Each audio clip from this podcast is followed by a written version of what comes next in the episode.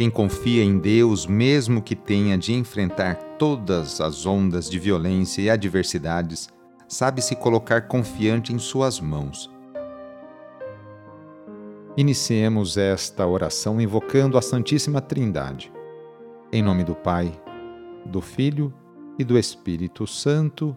Amém. Senhor nosso Deus, nosso Pai, nós cremos em vós, nós esperamos em vós, nós vos amamos, nós vos agradecemos este dia e vos damos graças porque estamos com vida. Oferecemos este dia ao Senhor com todas as nossas alegrias e sofrimentos, com todos os nossos trabalhos e divertimentos. Guardai-nos do pecado e fazei de nós instrumentos de vossa paz e do vosso amor Ajudai-nos a observar vossos santos mandamentos. Amém. Sábado, dia 18 de fevereiro. O trecho do Evangelho é escrito por Marcos, capítulo 9, versículos de 2 a 13. Anúncio do Evangelho de Jesus Cristo segundo Marcos. Naquele tempo, Jesus tomou consigo Pedro, Tiago e João e os levou sozinhos a um lugar à parte sobre uma alta montanha e transfigurou-se diante deles. Suas roupas ficaram brilhantes e tão brancas como nenhuma lavadeira sobre a terra poderia alvejar.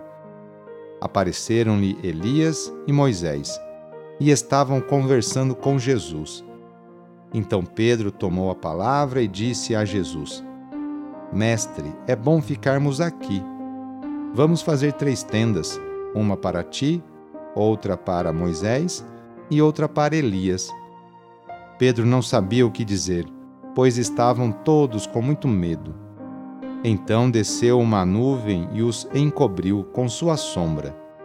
E da nuvem saiu uma voz: Este é o meu filho amado. Escutai o que ele diz.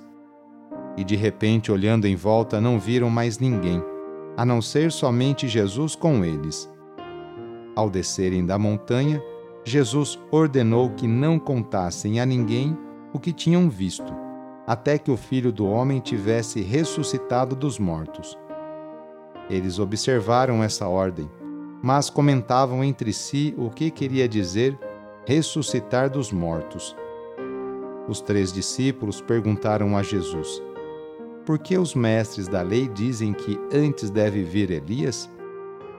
Jesus respondeu: De fato, Antes vem Elias, para colocar tudo em ordem. Mas como dizem as Escrituras que o filho do homem deve sofrer muito e ser rejeitado? Eu, porém, vos digo: Elias já veio, e fizeram com ele tudo o que quiseram, exatamente como as Escrituras falaram a respeito dele. Palavra da Salvação. O primeiro anúncio da paixão e morte de Jesus parece ter posto em crise seus discípulos. Por isso, Jesus quer mostrar-lhes que a vida dele não será um fracasso, mas terá um fim vitorioso.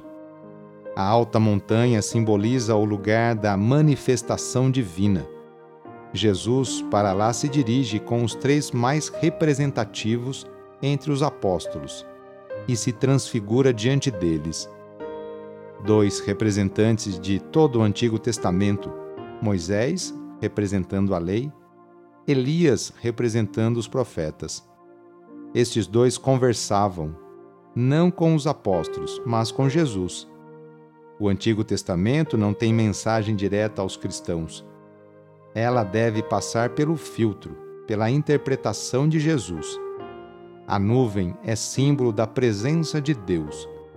De fato, da nuvem é que vem a voz: Este é meu filho amado. Ouçam-no. Moisés e Elias desaparecem. Os apóstolos ficam apenas com Jesus, o único a quem devem ouvir e seguir.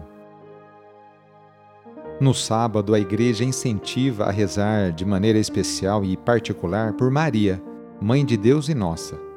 Rezemos especialmente também pelas mulheres aquelas que se levantam cedo para seus afazeres domésticos e também por aquelas que trabalham fora.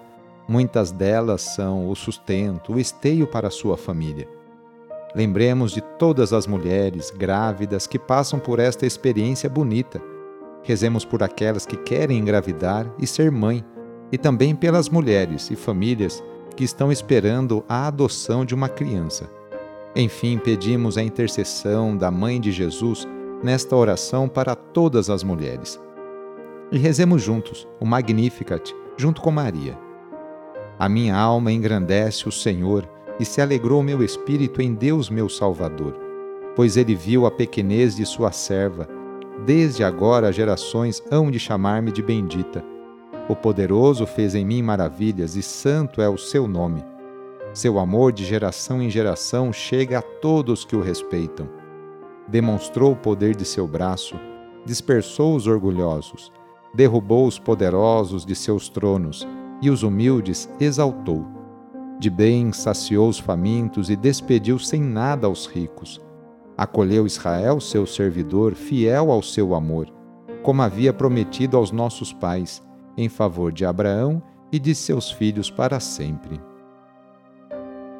vamos receber sobre nós neste sábado a bênção de Deus para termos um ótimo final de semana. A nossa proteção está no nome do Senhor, que fez o céu e a terra. O Senhor esteja convosco, Ele está no meio de nós. Pela intercessão de Nossa Senhora da Salete, desça sobre você, sobre a sua família, sobre suas intenções a bênção do Deus Todo-Poderoso Pai, Filho e Espírito Santo. Amém. Foi muito bom rezar com você hoje. Se esta oração está te ajudando, eu fico muito contente. Então envie o link da oração para seus contatos, familiares, amigos, conhecidos.